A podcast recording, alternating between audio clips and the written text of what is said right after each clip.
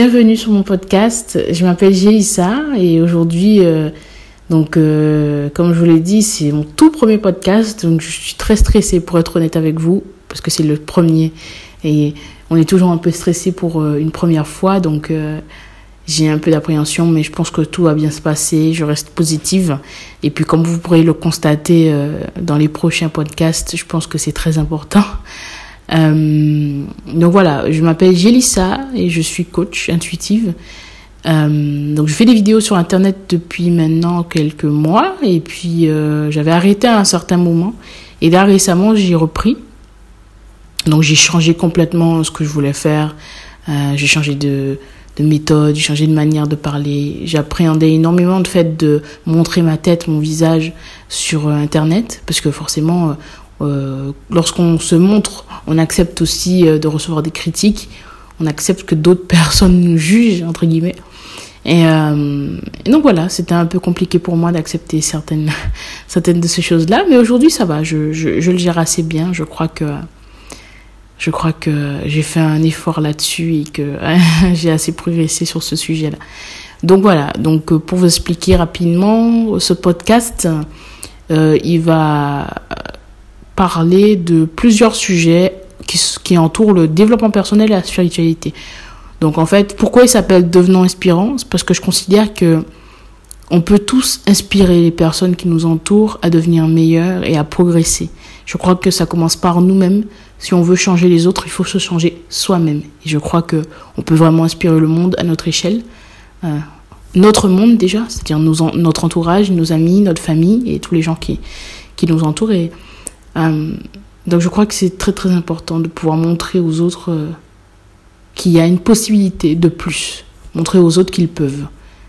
Euh, je crois que lorsqu'on met un pied après l'autre, on pousse les autres aussi à faire de même. Et c'est ce que je veux faire à travers ce podcast et c'est ce que je veux vous amener à faire.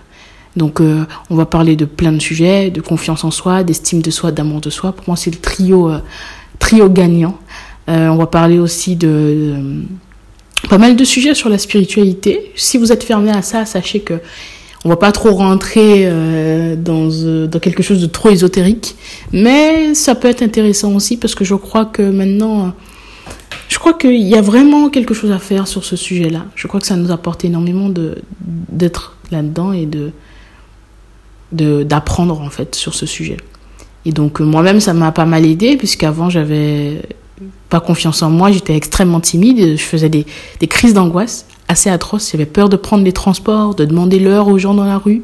À chaque fois que je me rendais dans un magasin ou dans une boulangerie ou, ou dans un... Quand je devais aller faire mes démarches administratives, euh, on m'entendait pas quand je parlais, j'avais vraiment trop peur. Et donc, ma vie a un peu commencé comme ça finalement, parce que j'ai voulu sortir de ça et pouvoir me sentir un peu plus zen, me sentir mieux dans ma peau et hum, plus apte à rentrer en, relation avec les autres. Et, hum, et donc j'ai commencé comme ça à faire des, des exercices pour sortir de sa zone de confort, d'aller confronter mes peurs et donc de faire euh, toutes ces choses-là pour euh, me sentir mieux, mieux dans ma peau, euh, dans ma tête et avoir plus confiance. Euh, donc euh, j'ai fait des exercices sur la confiance en soi, j'ai appris à mieux m'accepter. Et petit à petit, je voyais qu'il y avait du changement. Il y avait vraiment un changement parce que mes crises d'angoisse se sont arrêtées. Euh, j'étais beaucoup moins timide, je rentrais mieux en relation avec les autres. Je parlais plus fort et ça c'est quelque chose d'important. Bien sûr, je suis passée de quelqu'un qui n'arrive pas à demander l'heure aux autres dans la rue à quelqu'un qui s'exprime devant un petit groupe de personnes. Donc euh, bon, c'est vrai que là aujourd'hui, je ne sais pas si je pourrais parler devant un millier de personnes, mais euh, je pourrais certainement, mais avec un peu de stress évidemment. Et, donc voilà, j'ai fait pas mal de changements dans ma vie et je me suis rendu compte que ça avait vraiment, vraiment euh, un effet positif en fait. Donc tout ça, tout ça, c'était pas du bullshit. Donc quand on nous donnait des, des conseils, tu vois, sur Internet, je me suis rendu compte que c'était pas du bullshit, que c'était des vrais conseils concrets à appliquer et qui marchaient. Donc euh, moi je crois que la meilleure façon de savoir si quelque chose marche, c'est d'essayer. Donc j'ai essayé et je me suis rendu compte que ça marchait. Le problème, le petit bémol, c'est qu'au bout d'un moment, quand on est dans cette dynamique de changement et qu'on veut vraiment passer à un autre niveau dans notre vie, euh, on arrive, on se heurte à un mur et on a l'impression de ne plus avancer. Pourquoi? Parce que déjà, la motivation ne suffit pas, parce qu'il faut aussi un gros pourquoi et de la, volonté sur le long terme. Et ça, on parlera de ça dans un, des podcasts d'ailleurs, et vous verrez qu'il y a vraiment des clés très, très, très puissantes à mettre en place pour justement euh, réussir à créer une habitude solide et atteindre ses objectifs. Bref. Euh, pour revenir à ce que je disais tout à l'heure, euh, on se heurte à un mur parce que on a commencé dans le développement personnel pardon, avec une certaine dynamique qui a, comment dirais-je, une. Euh, qui a ses limites, on va dire.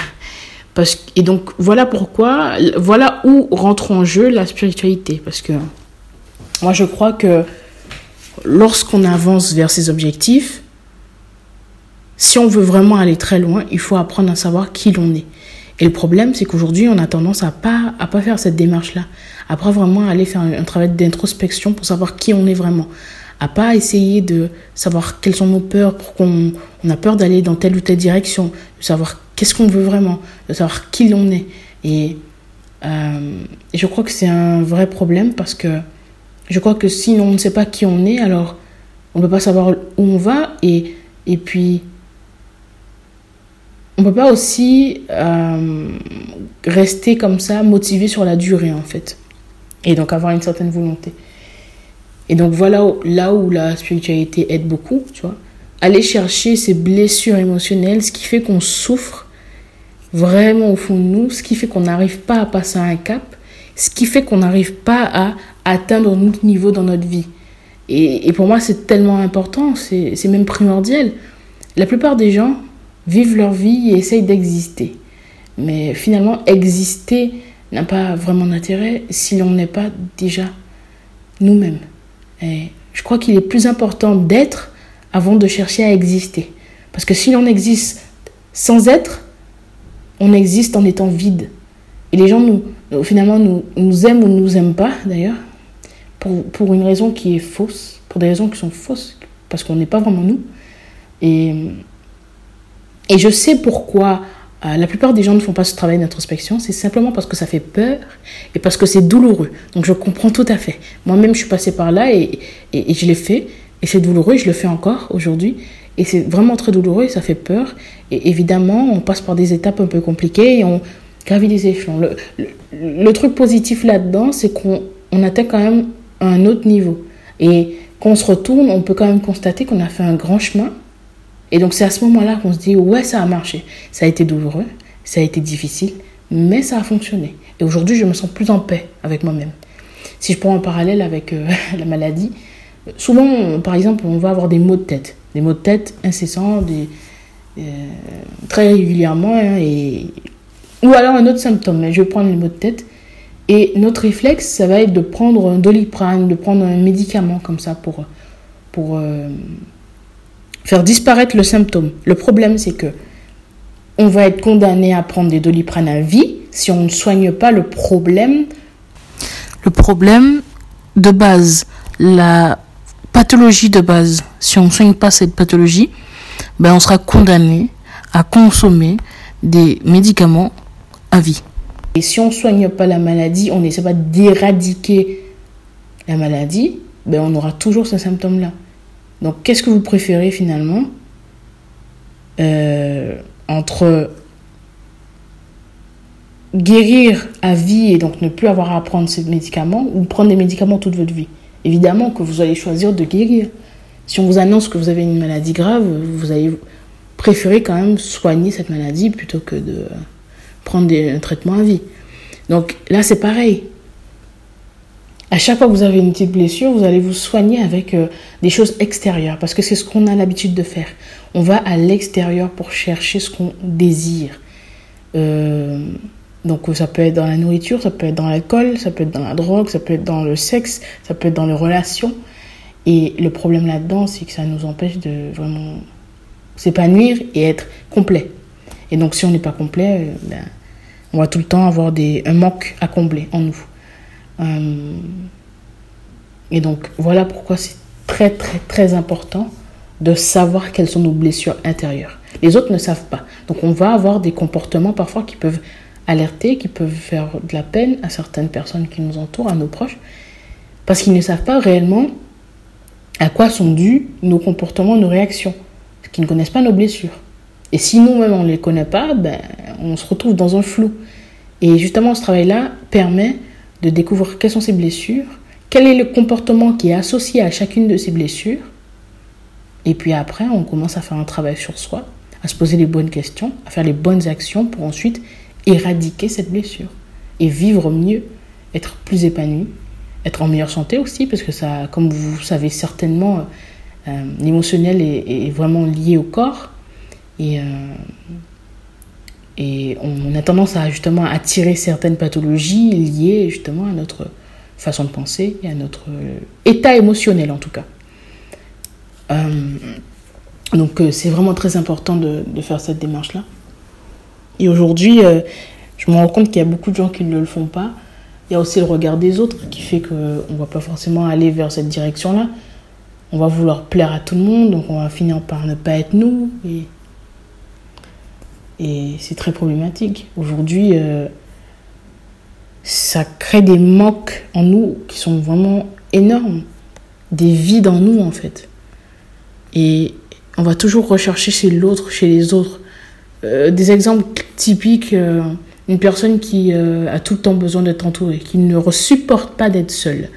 Une personne qui a tout le temps besoin d'être avec des gens. Ben, ça, c'est clairement une personne qui a besoin de l'autre pour exister, le besoin de l'autre pour être. Et donc, c'est quand même problématique. Et cette personne ne pourra jamais trouver la paix tant qu'elle n'aura pas fait ce travail sur elle-même en elle-même. Parce qu'elle aura tout le temps besoin que les autres soient présents pour trouver, euh, pour être en joie, pour être heureuse. Mais finalement, elle n'est pas vraiment parce qu'elle a besoin des autres. Et le jour où les autres partiront, ben, elle se retrouvera seule et n'aura plus rien parce que ce sera attaché à ça. Pareil, euh, une personne qui a tout le temps besoin d'être en couple, qui, a tout le temps besoin d'être dans une relation amoureuse. Ben, c'est pareil. Le jour où la personne s'en va, cette personne perd tout ce qu'elle a, parce que, parce, que pour elle, tout ce qu'elle a, c'est cette personne. Donc, voilà pourquoi je crois que beaucoup de personnes euh, qui ont comme ça tout le temps envie d'être en couple euh, devraient d'abord faire devraient d'abord apprendre à être heureuses seules, devraient d'abord apprendre à être bien seules avant de se mettre en, couple et d'entamer une relation. Parce qu'on va dépendre de l'autre finalement. On ne sera pas totalement heureux. Et on va reprocher à l'autre des choses qui sont liées à notre incapacité à choisir notre partenaire. Parce que finalement, vu qu'on ne se connaît pas vraiment, on ne sait pas vraiment ce qu'on veut. Et si on ne sait pas ce qu'on veut et qu'on a en plus ce manque en nous, alors on va accepter tout type de partenaire. Enfin, souvent, c'est les mêmes, ça revient. Tout le temps, tout le temps. Toujours le même type de partenaire et on va se plaindre. Et quand on va justement. Euh, quand on va justement euh, attirer ce type de partenaire-là, on va se plaindre à eux en disant que ben, qu'ils sont pas bons, qu'ils sont méchants, etc. Mais finalement, c'est notre faute parce que c'est nous qui avons accepté de les accueillir dans notre vie et c'est nous qui avons accepté euh, de choisir ces critères-là. Et ces critères-là ont été choisis par rapport à nos blessures, par rapport à nos peurs, à nos craintes. Et ça, on n'en a pas conscience. Donc on va tout le temps choisir le même type de partenaire. Un exemple très simple, une femme va choisir des hommes. Il va tout le temps expérimenter la même chose. L'homme infidèle, irrespectueux, euh, je sais pas, bref. L'homme infidèle, euh, comme ça. Et donc elle va tout le temps se plaindre qu'elle se fait tromper. Et tout le temps revenir vers les mêmes hommes. Tout le temps, tout le temps, tout le temps, tout le temps. Et elle va pas se rendre compte que c'est parce qu'elle n'a pas vraiment eu de vrais standards pour choisir son partenaire Déjà parce que, comme je l'ai dit, elle ne se connaît pas. Et parce que vu qu'elle ne s'aime pas vraiment, ben, elle n'a pas de standard assez élevé, on va dire. Donc elle va tout le temps reproduire les mêmes expériences parce qu'elle n'aura pas compris la leçon derrière tout ça et parce qu'elle ne se connaît pas. Elle ne comprend pas qu'elle a une blessure qui est liée à, qui un mal-être en elle, à des expériences qu'elle a pu vivre et qui vont l'amener à aller tout le temps vers le même type de partenaire.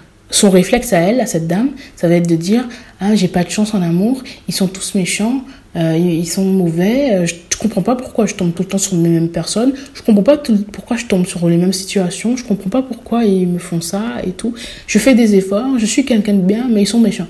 Ma faute, c'est que je suis trop gentil. le fameux trop gentil. On en reparlera, mais sachez que je ne crois pas au trop gentil. Moi, je crois que ça n'existe pas. Mais on en parlera dans un prochain podcast. Euh, donc, pour revenir à cette dame, elle va se plaindre constamment, mais elle va pas se rendre compte que le problème ne vient pas de ces hommes-là, mais d'elle. Parce qu'elle a fait le choix de les accepter dans sa vie. Et donc,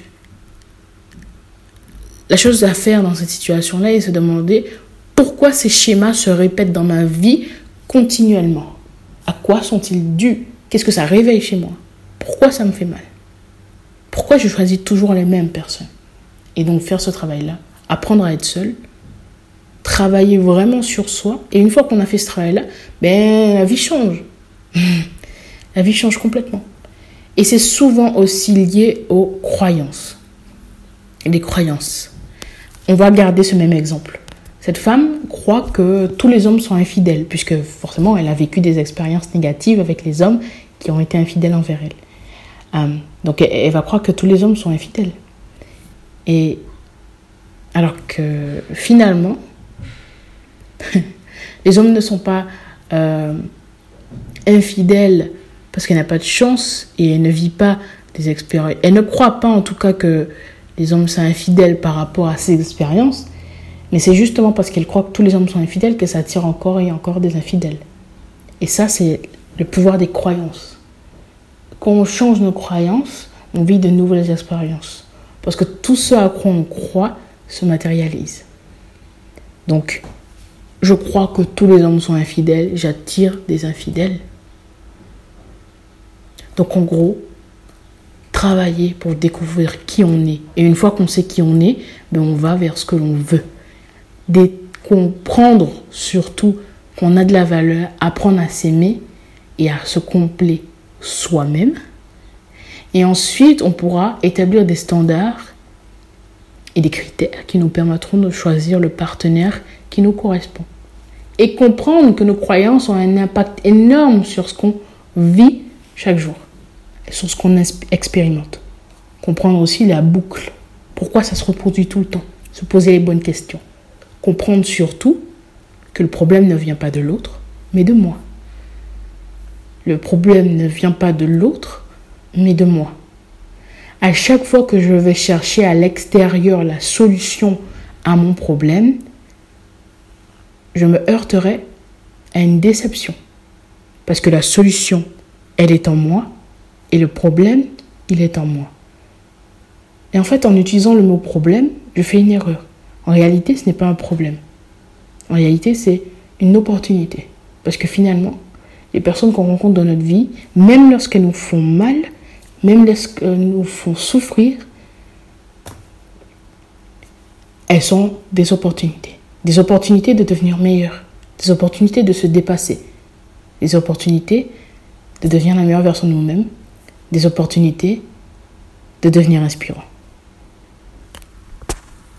Merci à vous d'avoir écouté ce podcast. Euh, ça me fait vraiment plaisir. Comme je vous dit au début, j'étais très stressée.